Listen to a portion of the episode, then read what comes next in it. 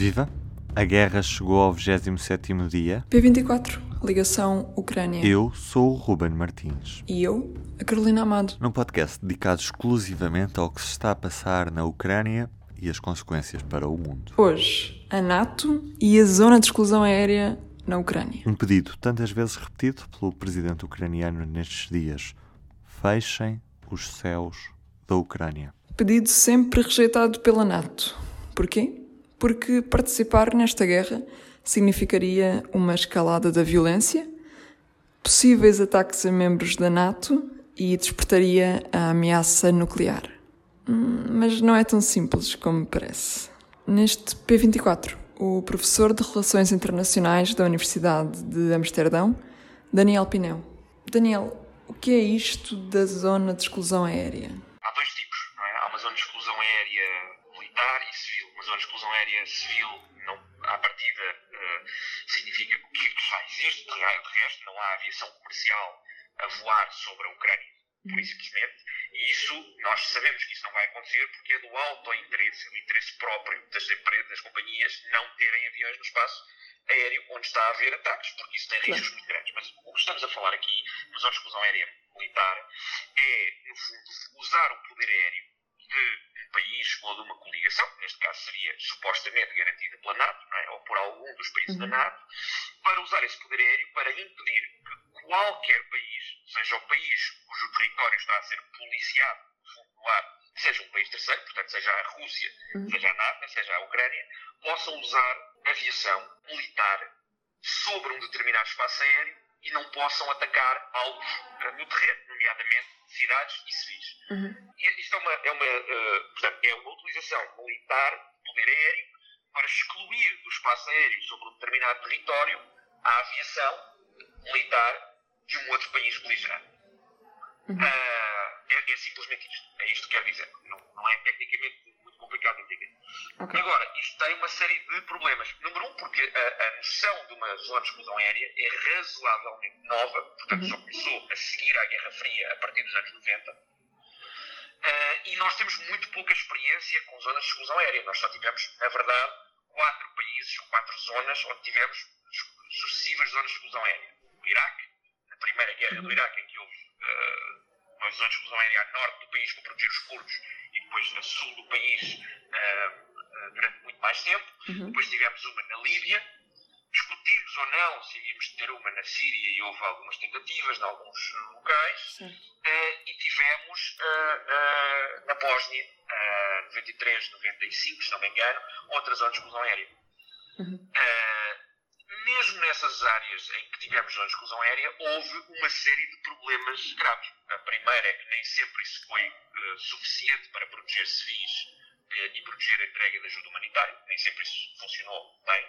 Número dois é que mesmo quando funcionava incrivelmente bem, uh, houve acidentes, nomeadamente no Iraque, onde os Estados Unidos tinham uma superioridade aérea absolutamente indiscutível e já tinham há uhum. mais de dois anos, ou quase três anos, a zona de exclusão aérea em funcionamento.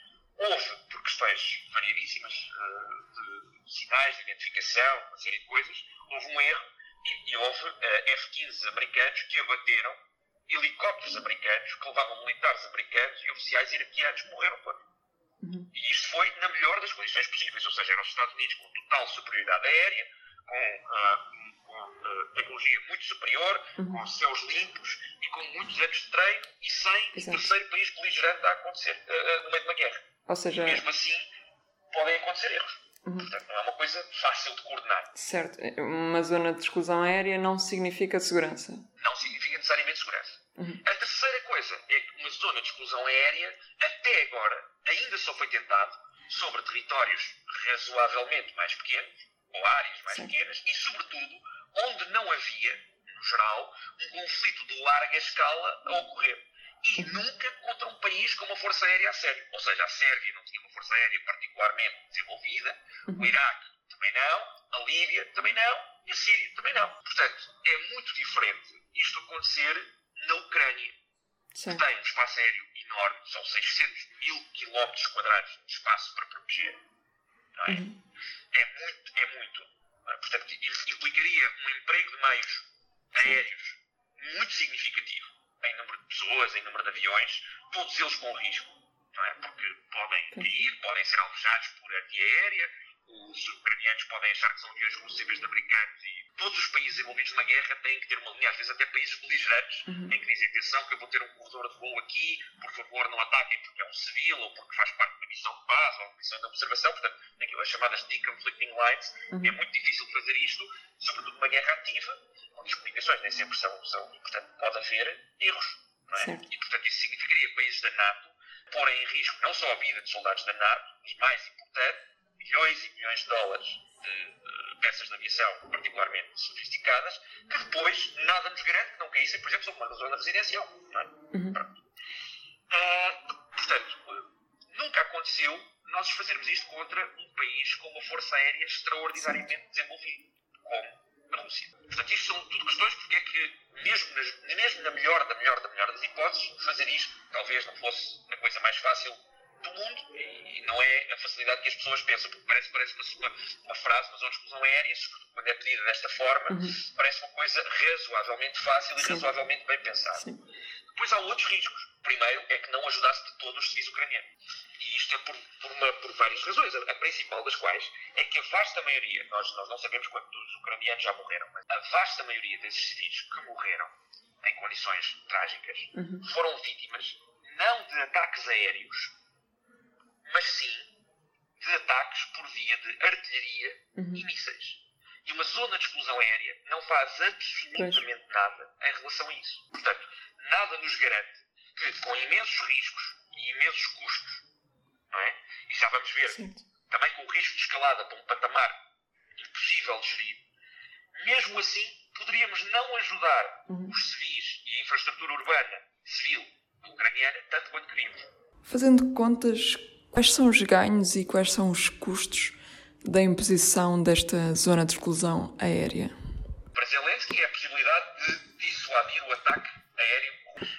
Mas para o mundo e para a Ucrânia, a possibilidade de escalar para, um conflito uh, nuclear, ou mesmo que não seja um conflito nuclear, mesmo uma guerra convencional contra a NATO, em que morram pilotos da NATO em que se matem diretamente forças russas pela primeira vez, ou seja, a NATO nunca combateu contra forças russas diretamente, isto nunca aconteceu. Uhum. Nós passámos a Guerra Fria toda a evitar isto, precisamente para não termos uma escalada militar. Não era com agora de, de, de ânimo leve que iríamos tomar esse passo, porque é um passo gravíssimo. Nunca aconteceu na história mundial. Depois, em cima disso, uh, há outro problema, que é uma zona de exclusão aérea tem que ter, eh, do ponto de vista operacional, uma série de opções extra. Por exemplo, a zona de exclusão aérea pode implicar, além de policiar o espaço aéreo todo, é? que é caro, uh, gasta muito dinheiro, não é, é ambientalmente a melhor coisa e não é 100% segura, portanto ainda podem passar, por exemplo, drones e coisas a baixa altitude, etc. É? Mas um dos grandes problemas é que depois temos que impedir que o lado contrário possa abater os nossos aviões. Portanto, os centros de comando e controle, as baterias antiaéreas e de mísseis antiaéreos, os centros de radar e de sinais e de comunicações para impedir as comunicações, portanto, para fazer, uhum. eh, como é que chama, jamming das comunicações, isso também tem que ser abatido. E às vezes até, às vezes até, há uma tentativa, como houve, por exemplo, na, na Sérvia, de bombardear a força aérea inimiga para impedir que ela sequer possa levantar do uhum. solo. Portanto, isso significaria ir a espaço aéreo russo, território russo, e bombardear uh, baterias de mísseis, força aérea, comando e controle, radar. Uhum. Ou seja, isto seria uma escalada. Do ponto de vista da NATO, a NATO iria escalar a guerra.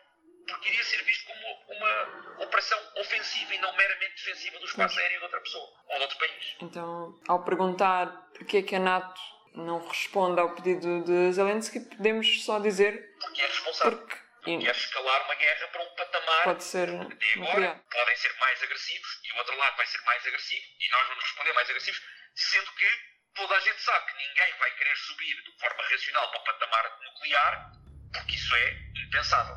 Os custos são impensáveis. O que acabamos de ouvir foi apenas um certo. A entrevista completa está disponível em público.pt. E deste último dia fica a resistência ucraniana que recusa de pôr as armas em Mariupol depois de a Rússia ter exigido uma retirada em troca da abertura de corredores humanitários. O presidente da Ucrânia disse que o país nunca se dobrará perante ultimatos de Putin e que cidades como Kiev, Mariupol ou Kharkiv não vão aceitar a ocupação estrangeira. E, nesta segunda-feira, as negociações de paz continuaram com uma reunião à distância entre as delegações russa e ucraniana. A chamada de vídeo durou cerca de hora e meia e mais de 8 mil pessoas foram retiradas com segurança nesta segunda-feira de cidades ucranianas que estão neste momento sob fogo. Isto através de sete corredores humanitários. A informação é da vice-primeira-ministra ucraniana,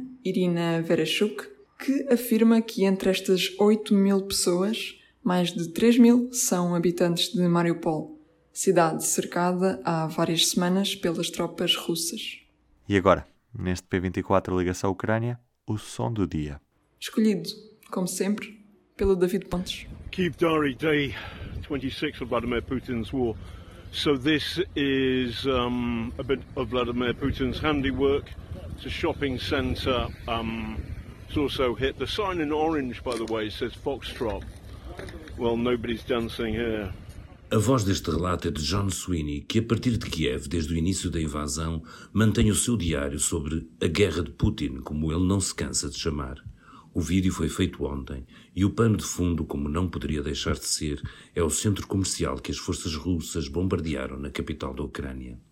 John Sweeney não é um qualquer habitante de Kiev, é um experiente jornalista, ex-BBC, hoje meio reformado e meio freelancer, que desde o início mantém um diário em vídeo no Twitter e um podcast que pode ser financiado através da plataforma Patreon. Com o seu já lendário barrete de cor de laranja, a experiência de ter coberto revoluções e golpes em mais de 60 países e um portfólio onde estão investigações às influências de Putin na política norte-americana e inglesa, ele não é propriamente uma voz independente neste conflito. Mas não deixa também de ser uma janela aberta para vermos o cotidiano de Kiev. Podem segui-lo em John Sweeney Roar. Hoje há para ler uma nova reportagem publicada pelos enviados do público em Odessa, na Ucrânia. Miguel Manso e Luciano Alvarez, para ler, como sempre, em público.pt e também na edição impressa desta terça-feira. A reportagem tem o título na região de Mykolaiv, por cada metro que avançam, os russos destroem tudo: aldeias, vilas, tudo. E fala sobre como as tropas russas se estão a aproximar de Odessa e a arrasar tudo aquilo que encontram. Esta foi a quarta edição do P24 Ligação Ucrânia. Este programa contou com a edição de Ruben Martins e Carolina Amado. Estamos de volta amanhã. Até lá. Até amanhã. O público fica no ouvido.